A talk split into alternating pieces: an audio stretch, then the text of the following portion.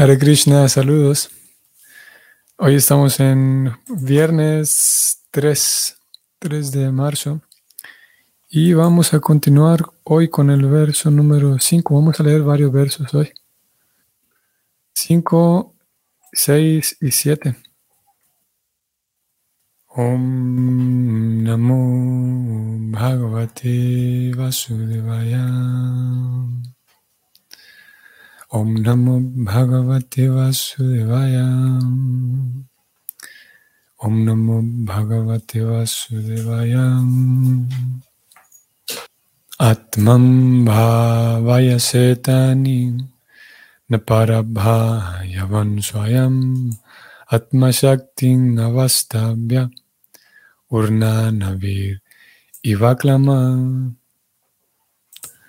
La traducción es la siguiente.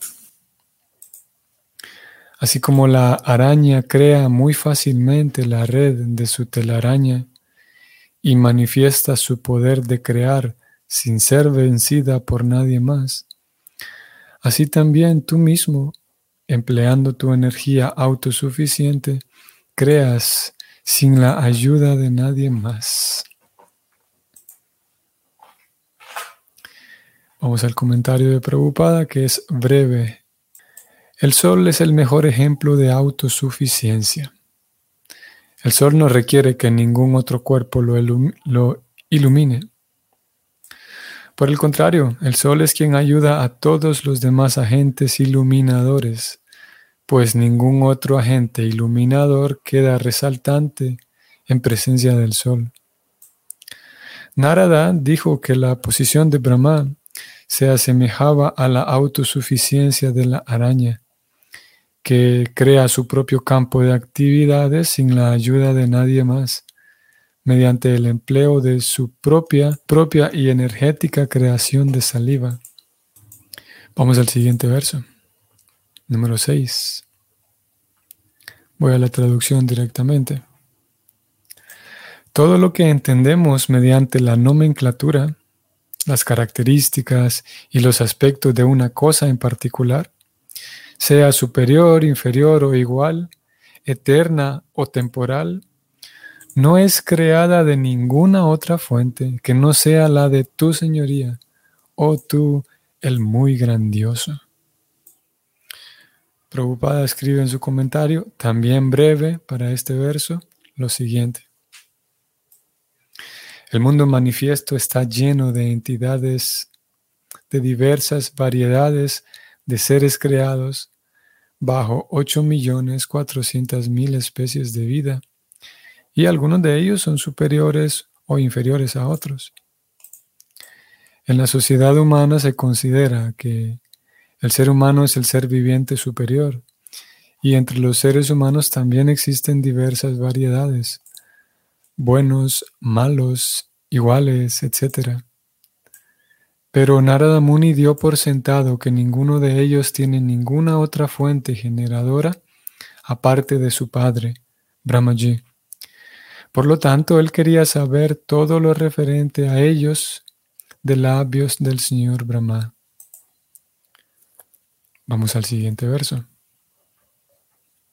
Sin embargo, dijo eh, Narada, sin embargo, nos sentimos movidos a pensar en la existencia de alguien más poderoso que tú.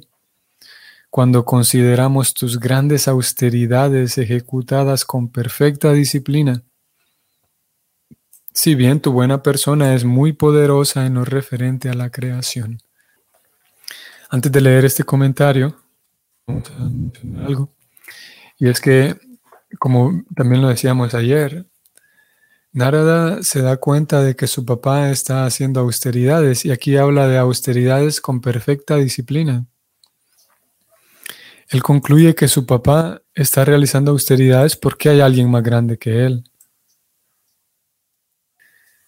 Si alguien se declara em, conocedor, experto de un tema, si alguien, ayer en realidad hablábamos de Dios, si alguien se declara ser Dios, pero resulta que lo vemos ahí estudiando algún libro, eso quiere decir que no es Dios porque tendría que saber todo lo que hay en el libro. ¿no? Tendría la necesidad de estudiar para conocer, porque Dios por definición es la persona que sabe todo. es la fuente del conocimiento. Y aquí preocupada va a hacer mención algo, de algo bien interesante en el significado, como Narada Muni inicialmente, ya que veía que su papá era el que creaba todo, lo vimos en los versos anteriores, en estos dos que acabamos de leer, Narada veía que su papá era el que creó los planetas, el que creó las diferentes variedades de seres vivos, diferentes seres humanos con su propia inteligencia, con todo tipo de jerarquías, eh, no solamente, no solamente el señor Brahma había creado cosas y cuerpos, sino que también había creado mecanismos con sus diferentes jerarquías. Acabamos de leer aquí como Narada Muni habló, se refirió a ello. Él habló de, cosas que son superiores, inferiores, que son mejores que otras, con diferentes características, nomenclaturas. Y Narada Muni sabía que su papá era inteligente y al ver que no había nadie más aparte de su papá y que su papá estaba creando tantas cosas, diseñando tantos eh, mecanismos para que el, universo creado se mantenga, entonces Narada concluyó que sí, que su papá es el, el supremo, no hay nadie más arriba de él. Y una vez que él observa entonces que Narada Muni tiene que, eh, una vez que observa que Brahma, que el señor Brahma tiene que realizar austeridades, él concluye que sí, tiene que haber alguien más poderoso que él. Tiene que haber una fuente desde donde él está sacando ese poder. Es como si, vamos a redundar aquí, vamos a decir, a plantear otro ejemplo. Es como si Supongamos que alguien nos dice que, bueno, yo soy el, el, director de, esta, de esta empresa. Y por ser el director tendría que ser el, sí, el jefe de todo. aparte del jefe, supongamos que sea el fundador. Y que no, nos, haya platicado de eso, de que soy el fundador de esta empresa, pero en algún momento nos damos cuenta de que esa persona está muy afanada llenando informes y enviando esos informes a alguien y aparte recibe una llamada telefónica y en aquella llamada lo vemos que empieza a dar explicaciones y concluiríamos nosotros de que tal vez en la empresa él no es el mayor, porque tiene que dar explicaciones a otro, porque cuando lo llaman eh, adopta una postura más sumisa respecto a aquel que lo está llamando porque tiene que llenar informes y porque tiene que cumplir horarios muy estrictos que alguien más le impone. Eso quiere decir que él no es el, controlador último de esa empresa, hay alguien más. Algo similar es lo que le ocurre al señor Brahma, o más bien a lo que le ocurre a Narada Muni al observar las actividades de su papá, que en fin de cuentas no es él el, el mayor, porque lo vemos tan serio, dedicado a, estas austeridades. Vamos ahora sí al comentario de Prabhupada. Siguiendo los pasos de Sri Narada Muni, uno no debe considerar ciegamente que su maestro espiritual es el propio Dios. A un maestro espiritual se le respeta como corresponde, igual que a Dios.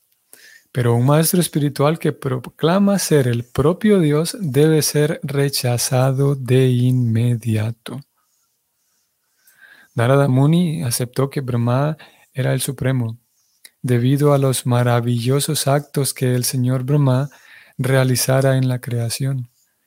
Pero cuando él vio que el señor Brahma también adoraba a un superior, se despertaron dudas en él. El Supremo es supremo y no tiene ningún superior digno de su adoración. El Ahangra Hopasita, Ahangra Hopasita, o sea, aquel que se adora a sí mismo con la idea de volverse el propio Dios, engaña. Pero el discípulo inteligente puede detectar de inmediato que el Dios Supremo no tiene que adorar a nadie, ni siquiera a sí mismo para volverse Dios. Ahangra o Pasana puede que sea uno de los procesos para lograr la iluminación trascendental. Pero el Ahangra, Ahangra Pasita nunca puede ser el propio Dios. Nadie se vuelve Dios por someterse a un proceso de iluminación trascendental.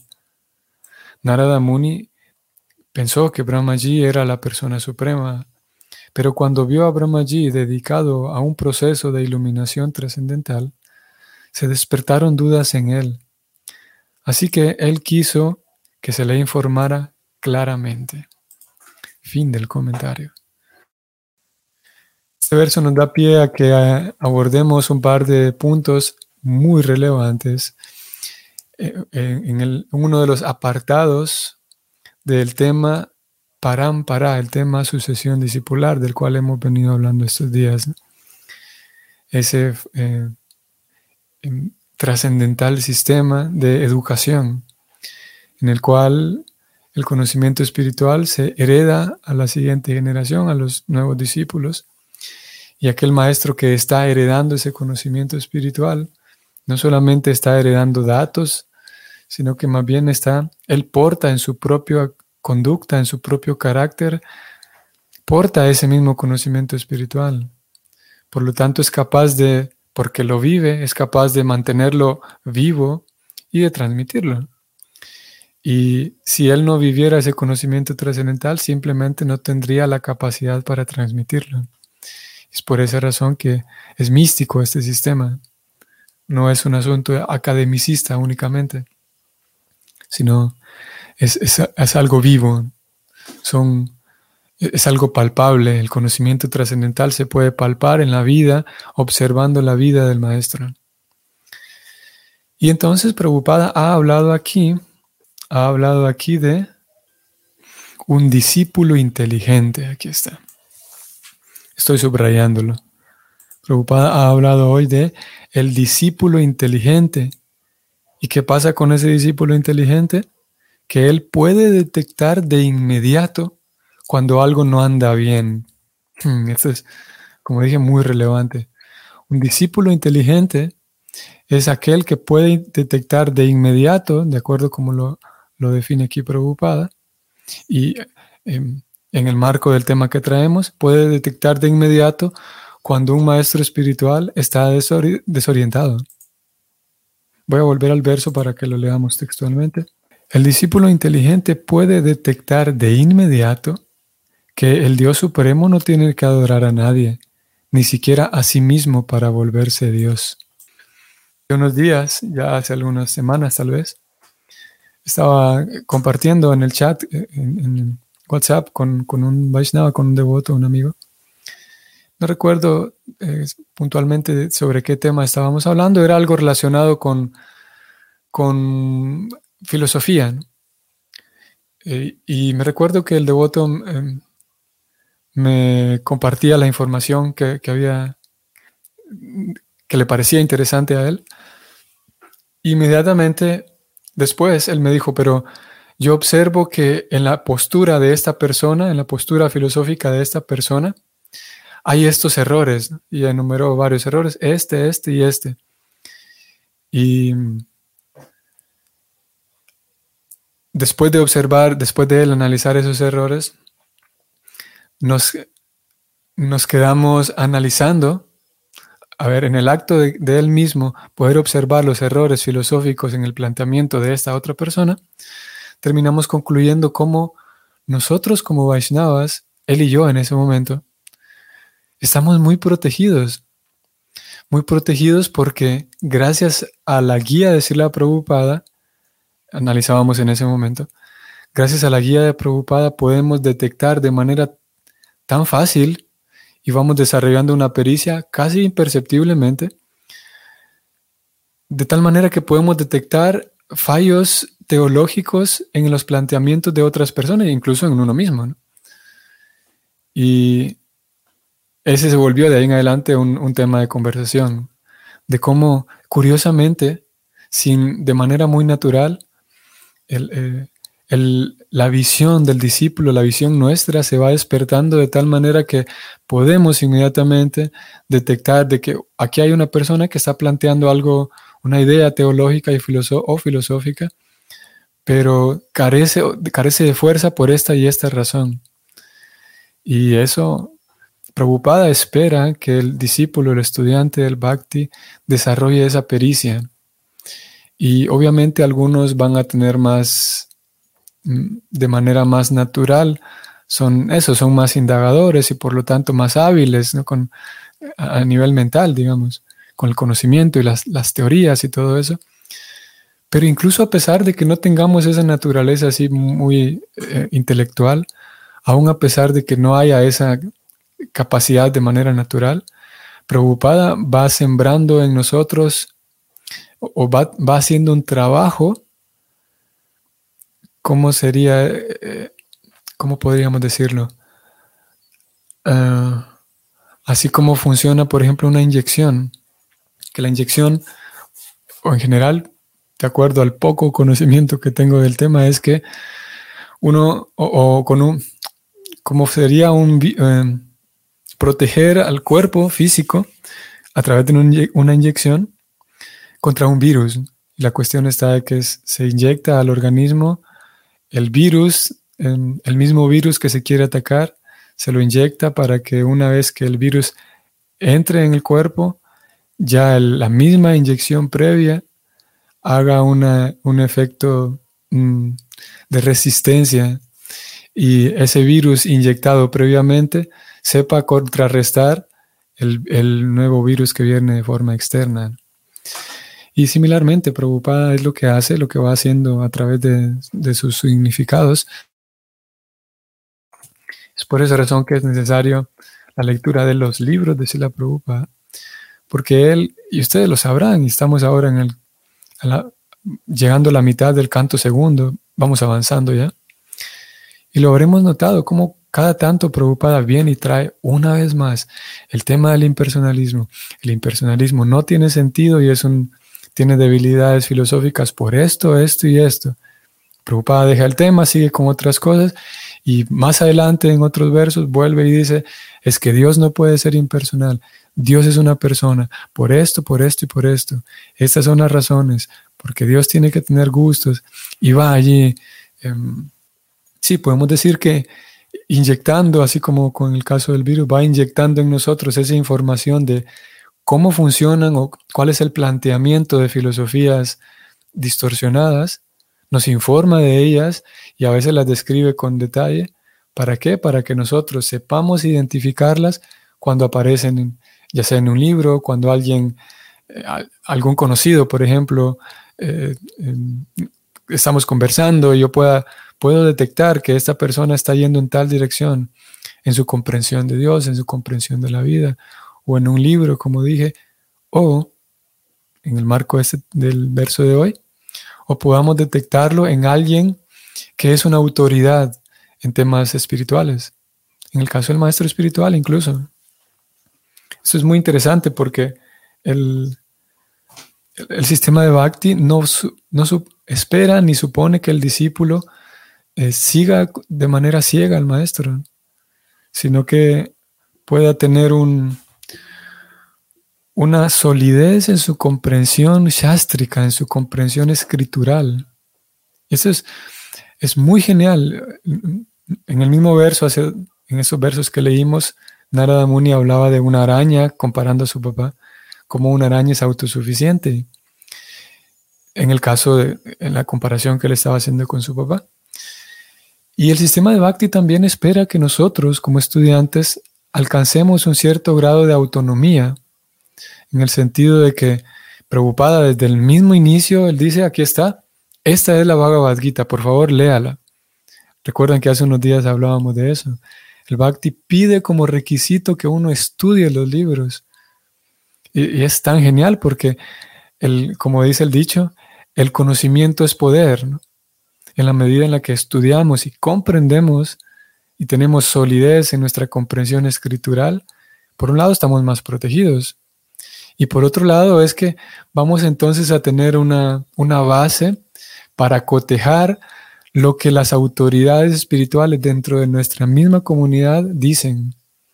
Como dije, eso es súper genial porque eh, le da más solidez a esto, que es una ciencia yo mismo puedo tener una comprensión escritural sólida para entonces eh, poder detectar obviamente para poder yo ir mejorando mi propia relación con Krishna, pero en aquel momento en el que haya, por ejemplo, una, una desviación, una distorsión en la comprensión de otros, que yo sepa reconocerlo y no me vuelva un seguidor ciego en el nombre de que, bueno, esta es una persona que tiene cierta autoridad y por esa cierta autoridad es posible que, termine, mm, sí, eh, eh, yendo en direcciones diferentes a la dirección que busca Prabhupada.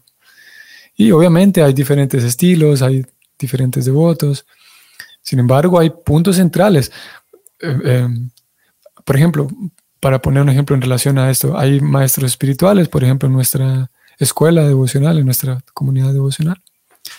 Hay algunos maestros espirituales que dan más énfasis al kirtan, por ejemplo. Hay otros maestros espirituales que dan más énfasis al estudio de los libros, a la producción de libros. Habrá quienes den más énfasis y dediquen más energía, por ejemplo, a desarrollar comunidades autosustentables. Tantas formas diferentes que corresponden a diferentes estilos. Y diferentes estilos no significa eh, em, antagonismo, son diferentes estilos dentro de la casa de. Ahora, yo podría decir, bueno, como hay diferentes estilos de maestros espirituales, aquí hay un maestro espiritual que recomienda que está bien comer carne, por ejemplo. O que está bien de que, bueno, nosotros somos occidentales, entonces de vez en cuando podemos eh, faltar alguna norma, De vez en cuando podemos consumir alguna droga, De vez en cuando podemos, sí, eh, se entiende el punto, ¿no? Y yo pudiera, basado en una comprensión distorsionada, concluir de que sí, esta es otra autoridad espiritual que tiene su propio estilo, este es el estilo de él. Y esa comprensión sería un, desorden, una, falta, una, comprensión débil de las escrituras. Por esa razón, preocupada desde el inicio dice, tenga, estudie Bhagavad Gita. Estudie Bhagavatam si quiere, ese gusto estudiando de arriba a abajo. Y de hecho, si alguien lo hace, pues, como dije, preocupada, espera que se haga eso. Obviamente el avance espiritual no, no depende de cuántos libros leí. Sin embargo, si voy leyendo con sinceridad, a medida que voy leyendo, pues voy aplicando todo aquello y si soy un lector que aplica si soy un lector que va en, la marcha, va aplicando aquello a su vida, pues adelante, eso será genial. Entonces necesitamos esa base escritural que Prabhupada la pide como requisito para entonces volvernos discípulos inteligentes, como aquí Prabhupada dijo. Y así poder cotejar, ya sea dentro de nuestra misma comunidad Vaishnava, ya sea mismos comportamientos propios, saber eh, tener, como dije, una base de referencia para esa, con esa base de referencia eh, poder medir todo lo demás, medir nuestra propia conducta, la conducta de los demás también. Y preocupada justamente en la primera línea de este verso, fue algo muy interesante, que no es una idea nueva, pero como dije hace rato, preocupada va una y otra vez repitiendo estos puntos. Vamos a subrayarlo. Prabhupada escribió que, siguiendo los pasos de Narada Muni, uno no debe considerar ciegamente que su maestro espiritual es el propio Dios. Ah, es, una, advertencia práctica, dice la Prabhupada. Porque uno pudiera ciegamente terminarle atribuyendo al maestro espiritual ciertas características o ciertas cualidades que van más allá de, su rol como maestro espiritual. Y yo pudiera pensar, por ejemplo, que mi maestro espiritual solo con verme ya sabe lo que estoy pensando, por ejemplo, lo cual sería una distorsión y un problema serio. ¿Por qué? Porque si yo considero que mi maestro espiritual es una especie de mago y vuelvo un asunto así muy, como voy a mitificar al maestro espiritual como si fuera así un asunto místico lo es, por supuesto, pero un asunto así como si fuera magia esto, es muy peligroso por varias razones y una de ellas es que puedo tener expectativas irreales del maestro espiritual. Puedo estar en el fondo teniendo la expectativa de que él se comporte de tal manera y nunca va a suceder. Porque como dije, no es un asunto supersticioso, no es un mago, es un Vaishnava y, y hay mucha trascendencia, es muy trascendental, sí, hay mucha mística, pero no quiere decir de que, sí, de que lo sabe todo, por ejemplo, como esa famosa historia cuando un discípulo le dice a Prabhupada, se la Prabhupada, en teoría el maestro espiritual y el devoto puro es perfecto, pero a veces vemos que el devoto puro se le olvida algún verso o se le olvidan algunos datos. Y Prabhupada le dice que no, que el maestro espiritual no es perfecto en el sentido de que sabe cada cosita del mundo material. Es perfecto porque su vida está entregada a Dios, punto. Y sabe muy bien cómo guiar a otros para que entreguen su vida a Dios. Por eso es perfecto. Pero no es que sea un mago. No es que el maestro espiritual yo le puedo, voy a esconder mis manos atrás y le voy a decir cuántos dedos estoy, cuántos dedos tengo atrás. Sería muy infantil. ¿Y por qué es peligroso también como un segundo punto? Porque yo puedo, basándome en esa comprensión, puedo transmitirle a una nueva persona que se acerca al bhakti, puedo transmitirle mi concepción distorsionada del maestro espiritual y así crear un problema más grande. Por lo tanto, vamos a enfatizar esto nuevamente y con esto vamos a terminar. El bhakti espera que uno eh, absorba su inteligencia desde el inicio para que uno desde el inicio sea un discípulo inteligente. Porque un discípulo inteligente podrá dar pasos más sólidos, podrá causar la menor cantidad de problemas dentro de la comunidad Vaishnava y podrá estar más satisfecho. Y podrá estar más satisfecho porque tendrá también, como dijimos, expectativas reales. Podrá saber cuáles son, qué es lo que se espera en esta escuela del Bhakti. Hay personas, por ejemplo, que esperan que los Vaishnavas, que esperan que la escuela del Bhakti es que los devotos deberían tener, por ejemplo, deberían tener un programa para rescatar animales de la calle. Sí, eso está, es agradable y es una actividad noble, pero el Bhakti no es para eso. Ya hay grupos que se dedican a eso. O alguien podría detectar un supuesto error en el guru, digo esto por el asunto de los errores, detectar qué cosas sí son errores. Si un guru dice, bueno, nosotros podemos cantar otro mantra y, no importa, porque el mantra Hare Krishna, en fin de cuentas, es uno más.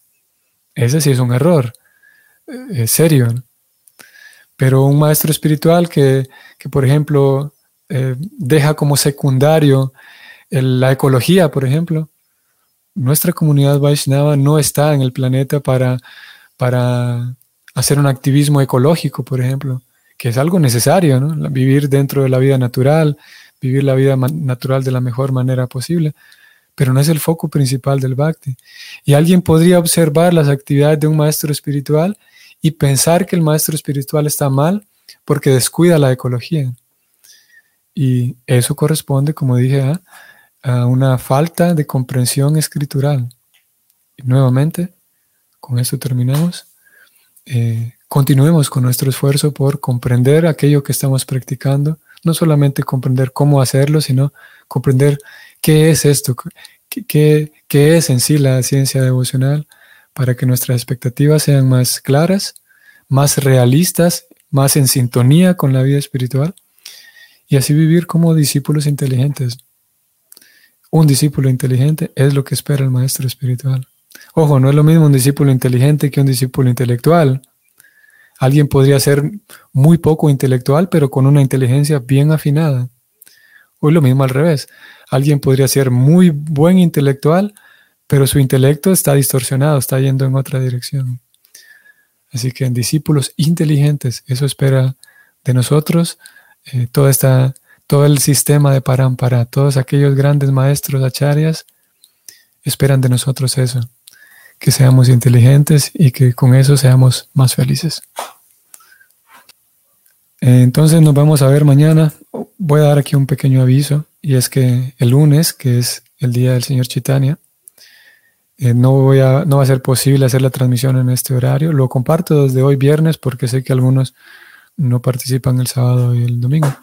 Entonces el lunes no vamos a hacer transmisión en el horario de costumbre voy a estarme desplazando, voy a estar viajando a otra localidad para compartir con los devotos de allá.